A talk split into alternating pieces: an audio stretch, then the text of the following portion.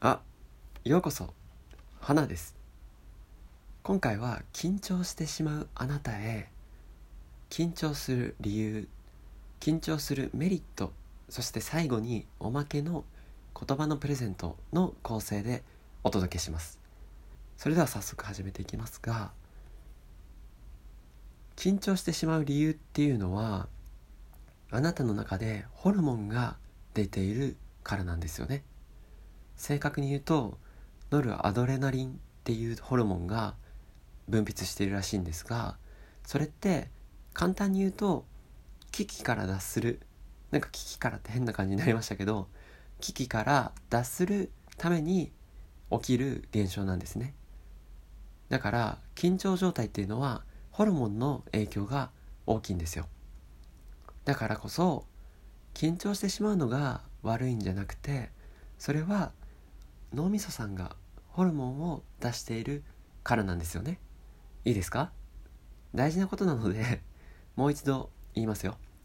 緊張するのはあなたが悪いわけではなくてあなたが弱いわけでもなくて脳みそさんの指示なんですよね。ただのホルモンの影響なんですよ。大昔はライオンから逃げるためとか何か自然の脅威から逃げるためとか何か日常の中に日常の生活の中に危険って身近にたくさんあったわけなんですよねちょっとしたことでも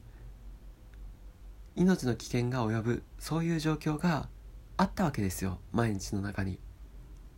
今の時代で言うとしっかりした家に住んでいて命の危険を感じるから 命の危険を感じることがめったにないからその大昔の機能が少しだけ邪魔してしまっているんですよ。だから繰り返しになりますけれども緊張は悪いものじゃないんですよ。変な話ですが変な話ですがロボットがプログラムされたように動くのと同じで人類が進化の過程で生き延びるために搭載された機能というふうに思っていいんですね。そんなイメージをしてみて力を抜いてもいい。硬くなりすぎずに真面目に捉えるのを放棄して少しはサボってみてもいいと思うんですね。そんなモードでいた方がちょうどいいかもしれません。それに程よい緊張感っていうのは人を成長させるんですよね。例えばあなたは自転車に乗る練習をしたことはありますか？何かスポーツに夢中になったことはありますか？テスト勉強で前日に追い込みをかけたことはありますか？そうなんですよ。どれもそれなりに緊張した状態で迎えたからこそ上達したり容量をつかんだり飲み込んだり飲み込めたりしたんですね。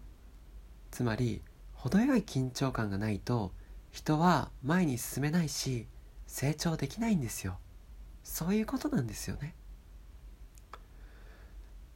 だから緊張しすぎるのは苦しいんですが緊張感自体は緊張感自体は自分がちょっとずつ成長していくのにはむしろいいことなんですよね。必要な要素だし便利なものなんですね。そして最後にあなたが緊張から解き放たれるお手伝いとして僕から言葉のプレゼントを送ります。なんか変なやつが真面目に思いを込めて繰り返すのでよければ耳を傾耳を傾けてみてください。それではいきますよ。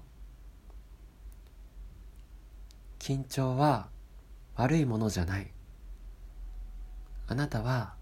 緊張しても大丈夫。緊張するのはそんな自分は何もおかしくない。緊張することであなたは前に進める。緊張を重ねれば重ねるほどにその度にあなたは成長することができるし人生をより豊かなものにできる。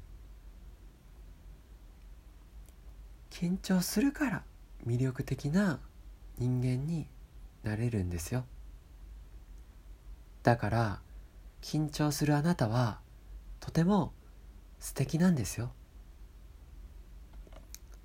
最後まで聞いてくださりありがとうございました。